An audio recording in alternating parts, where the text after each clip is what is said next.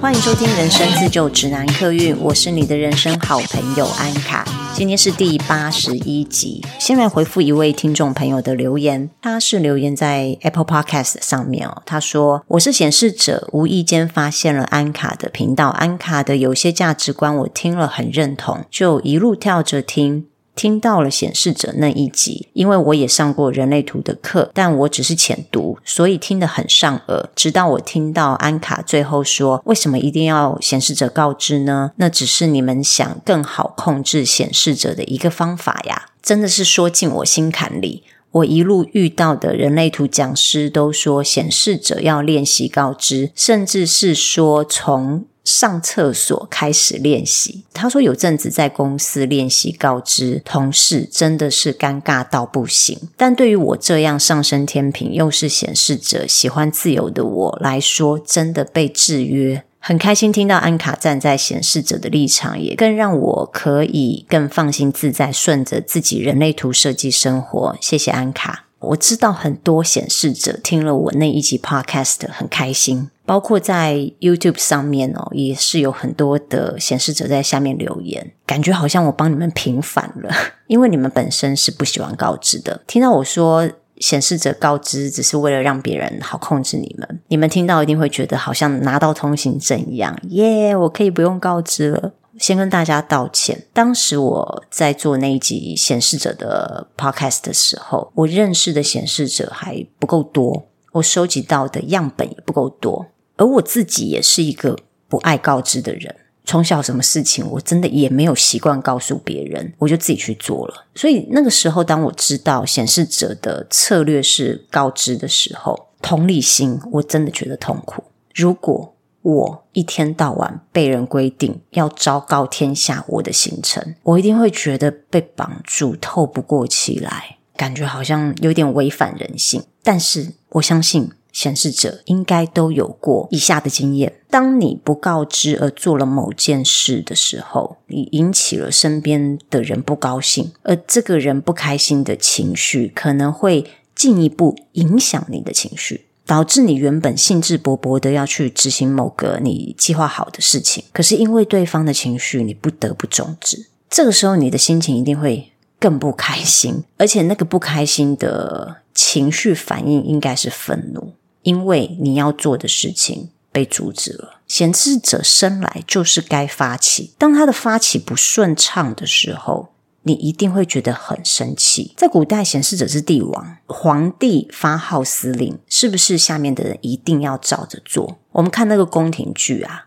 如果有人不照着做，甚至就是在庭上违逆皇帝，皇帝是不是会很生气？我是显示者，我想要发动一件事情，我想要去做一件事情，我被阻止了。总而言之，就是你这个计划，因为你之前没有告诉别人，别人可能知道的时候你已经做了，然后他们起了很大的反应，不管是情绪反应，或是直接告诉你说你不可以这样做，你一定会觉得愤怒。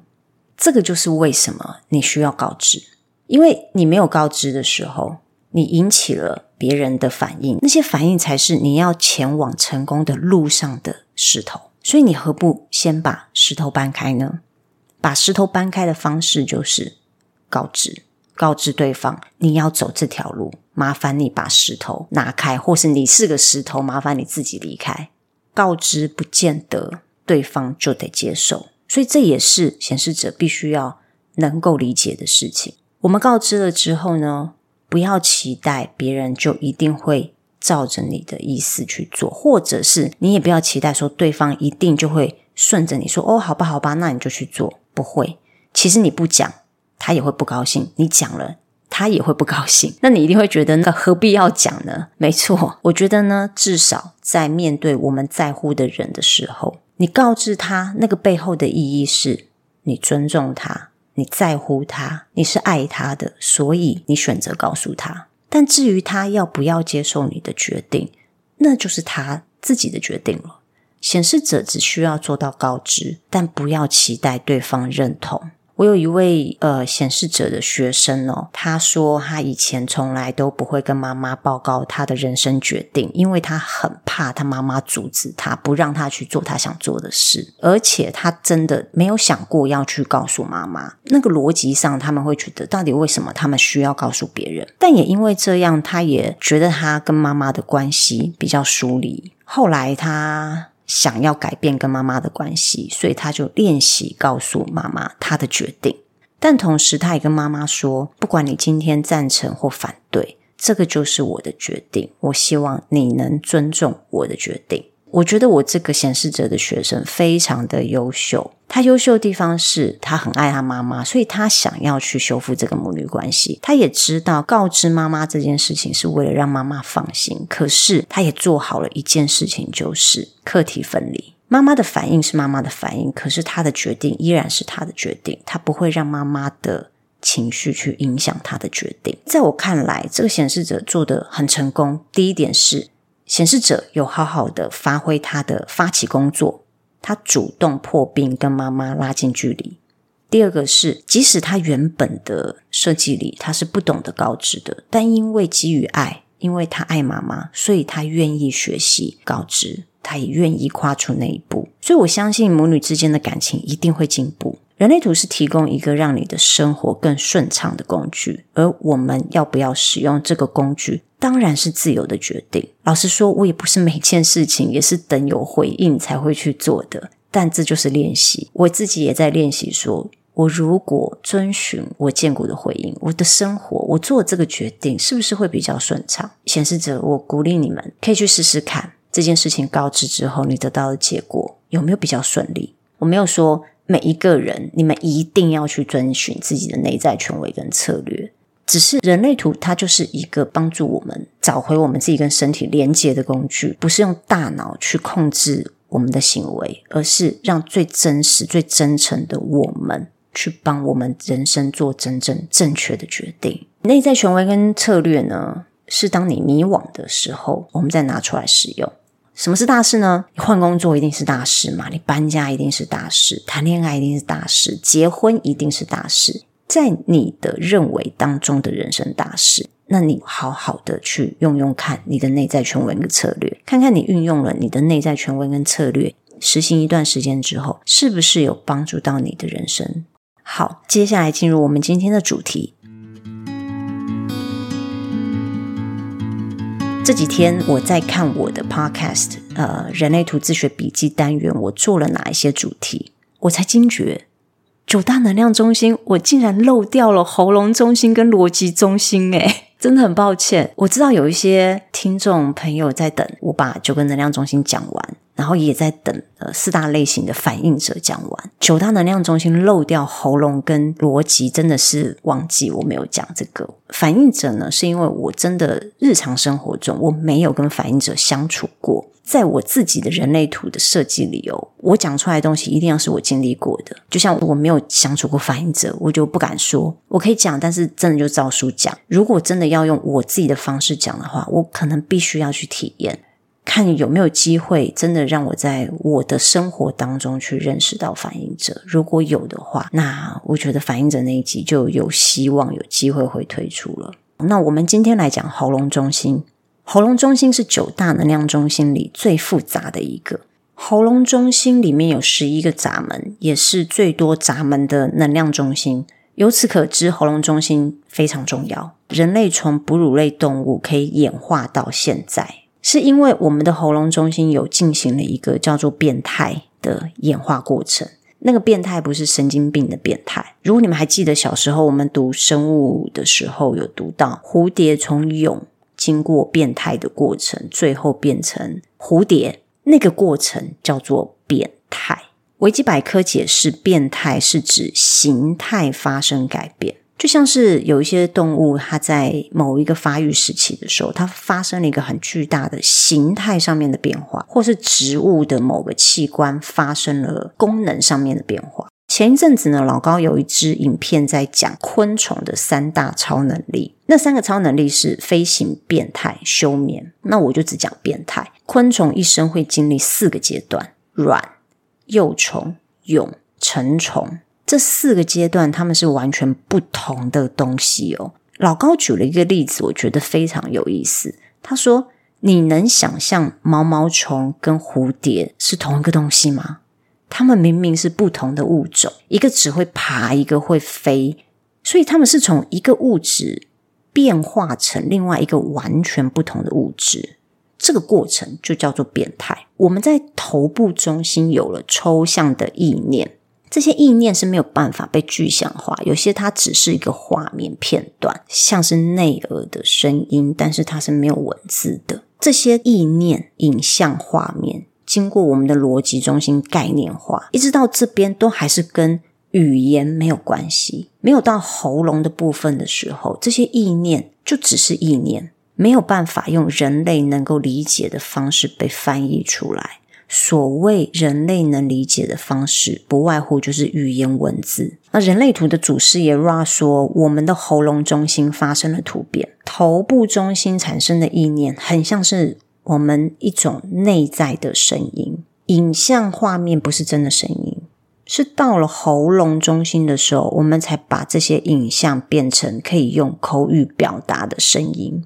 只是有声音还不够哦，只是有声音，只是嗯哼啊哈，嗯哼啊哈，那个是荐骨声音嘛，它没有办法构字组句。我们可以构字，可以组句，才会让这一段。声音变得有意义、有内涵，可以被解释。我们都知道，黑猩猩有四岁、五岁左右小孩子的智商，有的甚至是有到十岁的智商哦。就认知能力来说，黑猩猩是一种非常聪明的生物。我们可以讲它很复杂的事情，它都能够掌握得很好。唯一它不能够做的事情就是表达。黑猩猩无法用言语表达他在想什么，它没有办法表达。他在想什么？也就是他没有办法表达出他的个性。人类的喉咙中心因为经过了突变，这个突变让我们可以顺利的将头部产生的意念用言语表达出来。所以喉咙中心有个非常重要的功能，就是表达我们是什么样子的人。然后我们也都知道说，我们整个九大能量中心，它就是一个能量的流动。所有的能量都会想要往喉咙这边冲，为什么？因为喉咙中心它掌管的就是沟通跟发起、显化跟实践，所以显示者一定会喉咙中心有定义，因为他要发起，所以他喉咙中心一定会有定义。喉咙中心它管的就是沟通、发起、显化、实践，还有传达我们是什么样子的人，我们有什么样子的思想。我们可以做出什么贡献？我的价值观是什么？我经历过什么？我学习过什么？我会什么技能？这都是喉咙中心在掌管的。因为我们表达出来，我会什么东西，这就是代表我是一个什么样子的人。刚刚我有说，喉咙中心有十一个闸门，也就是我们用十一种方式来表达我们是怎么样子的人，我们有什么样子的个性。我们以为说话只是单一的在表达想法，实际上我们在沟通的不只是想法，我们在传递的是讯息。喉咙中心透过沟通跟行动的方式，把我们想传递出去的讯息显化出来。而这十一个闸门，就是代表着十一种显化的方式。例如说，十六号闸门，它是一个技能的闸门。有十六号闸门的人，通常他有着各式各样的才华，他们也会透过表现他们的才华的方式来传递讯息。比如说，一个有十六号闸门的人，很会写作，好了。他利用他写作的这个技能、这个才华来表达他的想法。他是个什么样子的人？他有什么样子的价值观？或是他用写诗的方式，把他想要传递给这个世界上的讯息，透过诗词传递出去。像八号闸门是贡献的闸门。八号闸门想表达的是，我可以贡献我的才华，我愿意贡献我的 idea，我是有这个能力的人。通常八号闸门的人很擅长找到表达自己独特性的方式。我们每一个人都是很特别、很独特的，可是八号闸门的人特别会将他的独特性，他跟别人与众不同的地方，用他自己的很独特的方式表达出来。喉咙中心的二十号闸门，它是一个当下的闸门。我们会听到二十号闸门的人说话的内容，大部分都在表达他当下的想法跟看法。所以你们可以把你们的人类图拿出来看一看，不管是有定义或是没有定义，有颜色或是没有颜色，你都可以观察一下，你有哪几个闸门是有被圈起来的。不管你的喉咙中心有没有颜色哦，你都带有那个闸门的能量，只是说。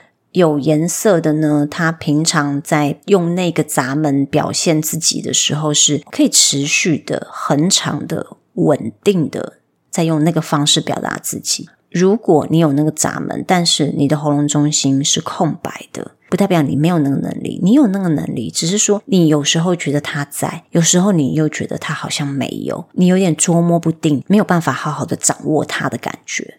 这个世界上大约有七成的人喉咙中心有定义，有定义的人呢，讲话有他们的固定模式。所谓的模式哦，就是说表达的声音、表达的方式、你的语调、你的腔调，它都会有一个一致性。你从前是用什么方式在讲话，你的声音听起来是什么样子，十年之后听起来也会是差不多是这个样子，变化不大。这个人有一个固定的讲话模式，那就是他的说话方式，他的说话上面的 style。比如说，有人一开口，你就觉得他在说教。这个人的说话方式，无论何时何地，什么事情开口，就会让人家觉得有权威感。有些人讲话是语带撒娇的，那个就是他说话的方式，他的 style。还有声音啊，声音也是。例如像我，因为我的喉咙中心是有定义的，所以我就没有办法有突然很。低沉的声音，或是突然有娃娃音，做不到。除非我刻意的去模仿，刻意的去做这件事。平常的我是不会有这种声线上面很大的变化。空白的人就有可能，好，我不是说每一个，但空白就有可能，它的变化性会比较大，因为它没有框架，它没有被固定住，它可以有很多的变化方式。有定义的人呢，不太会改变自己说话的方式跟策略，就像我，我讲话可能就是比较会去用逻辑方式去分析，但是你们可能听起来感觉有一些感性跟疗愈。可是对我而言，基本上从以前到现在都是这个样子。但是如果是喉咙中心没有定义的人的话，不一定他的说话方式都一样，或是说话的态度也有可能会改变。你也可以讲说，喉咙中心有定义的人，就是他讲话有一个他自己的风格。这个风格，你一听就知道是他。就算你今天蒙上眼睛盲测，你也听得出来这是某某某在讲话。他的风格很一致，你只要听过一遍，你之后再听，你马上就对得起来。哦，这个是某某某在说话。大约有三成的人喉咙中心是没有定义的。其他的能量中心的能量都会往喉咙中心集中，会往喉咙中心移动，因为喉咙中心要发起嘛，所以能量要往那边走啊，要给他能量才有办法发起。可想而知，喉咙它承受了很多压力，而没有定义的能量中心，我讲过很多遍哦，没有定义的能量中心就像是没有形状的容器，你拿捏不准，你要倒多少水进去。也就是拿捏不准，我要给他多少能量。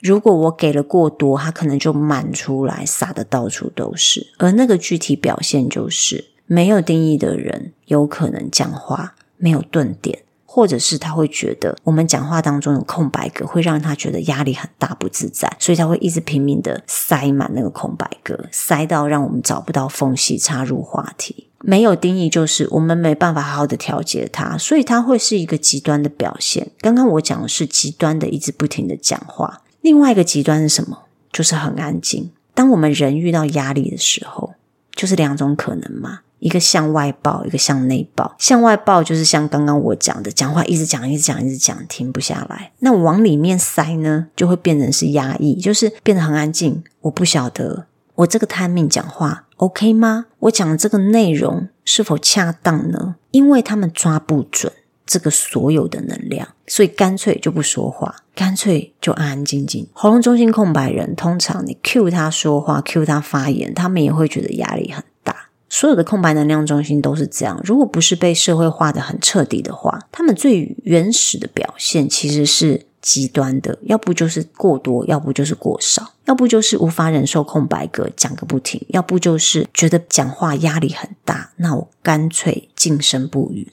可是我们来平衡报道一下哦，空白的喉咙中心的优点，他们的优点是他们在表达上面是非常自由的。包括说话的方式可以很多变哦，例如说，他们遇到长辈会用长辈喜欢的方式跟阿伯讲话；遇到地方妈妈，可能自动就会变频，变成很亲切关怀人，一下子就能够跟人家拉近距离。那感觉就很像是九官鸟很会模仿人说话，跟 A 沟通就变成 A 的频道，跟 B 沟通就变成 B 的频道，用。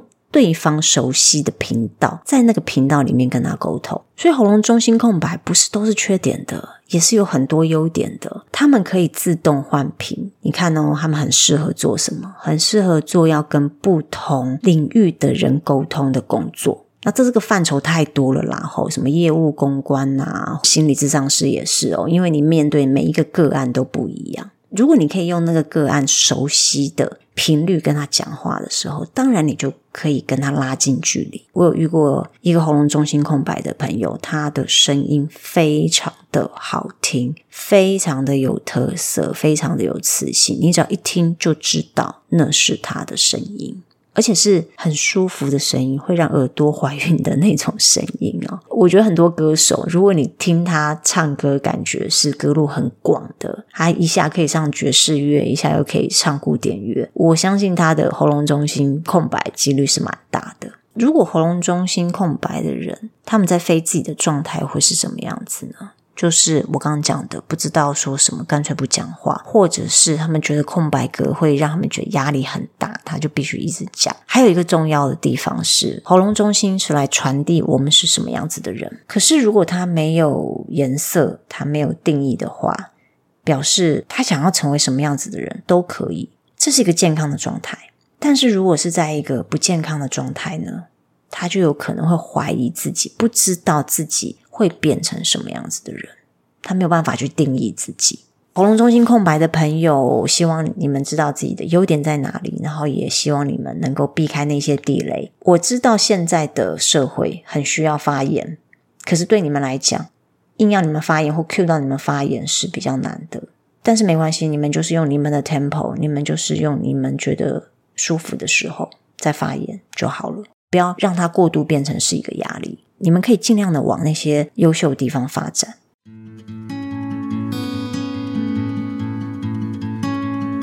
今天我总算是补充了喉咙中心，欠了许久的喉咙中心。抱歉，真的漏掉了喉咙中心。然后之后有机会我们再来补一下逻辑中心。最后呢，我要宣传一下，十月份我有开两个人类图的课程，一个是常态性课程，也就是人类图的基础课，适合什么样子的朋友来上呢？如果你自学了一段时间，你也看了一些书，你也看了很多网络上面的资讯，但你觉得这些资讯好像没有办法同整，没办法整合，都是很零碎片段的。那有些地方你也感觉模模糊糊的，一知半解的。基本上你在这个课程当中，你都可以找到答案，因为我会用我自己曾经学习过、曾经经历过，还有我大概也教了七八十位学生。哦，有很多的现场的回馈，我也大概知道你们的问题在哪里，所以我设计的这个课程呢，一定会让你们理解你自己的人类图到底该怎么解读。我会用你的人类图来讲解类型、人生角色、策略、内在权威要怎么运用，还有你图面上那些空白的地方会对你造成什么影响。再来就是，如果你一点基础都没有，没关系，你想要被动式吸收也 OK。我会用白话文，也就是你听得懂的方式说给你听。上完基础课，你一定可以透过人类图更了解自己。再来是一个新的课程，是行星与闸门。原本我也对闸门跟行星之间的关系搞得不是很清楚，到底这个行星启动这个闸门有什么意义？后来我慢慢发现，易经跟占星之间，它其实是。有一个方程式可以去解读的。我自己开窍的那一个行星哦，是水星。我一直都知道自己有一个能力，就是我可以很快速的梳理凌乱的资讯，而且我不用把每一个片段都背起来。是当我要去描述跟解释某一件事情的时候，我脑子里自然会梳理出一个有故事的脉络跟逻辑。这跟我的黑色水星启动的闸门是有关系的。我就开始一个一个解锁我自己的行星。最快理解的就是我们的个人行星啊，就是水星、金星、火星这三个是我们的个人行星。也就是说，这三颗星在我们的日常生活当中，他们时常都在发挥他们的功能。水星就是跟沟通、跟思想有关；金星就是跟价值观、美呀、爱呀这些有关。那火星就当然是跟我们的行动力有关。你看嘛，我们的生活是不是方方面面都跟这三件事情有关？所以从这三件事情来开始了解自己，跟解锁这个行星跟闸门，我觉得它是一个很好的敲门砖哦。所以我想要带大家了解行星闸门跟爻之间的关系，再来是聚焦在这三颗个人行星上，会大致上告诉你们每一个行星在干嘛，我们怎么去解读行星跟闸门之间的关系，然后会特别再去深入的了解这三颗行星。解读他们的闸门，这个行星开启这个闸门有什么意义？这一堂课是线上课，所以如果你是海外的朋友，呃，如果你没有人类图基础也没关系，因为这一堂课我们不会讲到人生角色啊、四大类型啊、好通道这些东西都不会。那我会大致上讲一下闸门是什么，爻又是什么。所以如果你是人类图小白，这堂课其实也是可以来听的，不会听不懂的。今天呢，就跟大家补充喉咙中心，大家可以去观察一下，你去看一下你的喉咙中心里面有哪几个闸门，然后你去观察一下你日常生活当中，你是不是都在沟通那几件事情。不过当然，黑色的我们会特别有感觉，我们也观察到；红色的话就比较没有办法自己观察得到。最后，你知道的，如果你喜欢我的频道，请到 Apple Podcast 帮我五颗星好评加留言。再来是呢。呃，希望你可以追踪我的 Instagram，因为我蛮常在 Instagram 上面活动的，我会有一些及时的关于人类图的一些感想，跟我如何去实践我的人类图生活。欢迎你来 Instagram 跟我互动。如果你没有 Instagram，不习惯用 Instagram 的话，也没关系，我有 Facebook 的社团，欢迎你加入我的社团。我会把所有社交媒体的资讯放在节目的资讯栏里面，你们都可以去点开，然后直接来 follow 我。今天的节目就到这边结束喽，我们下次见，拜拜。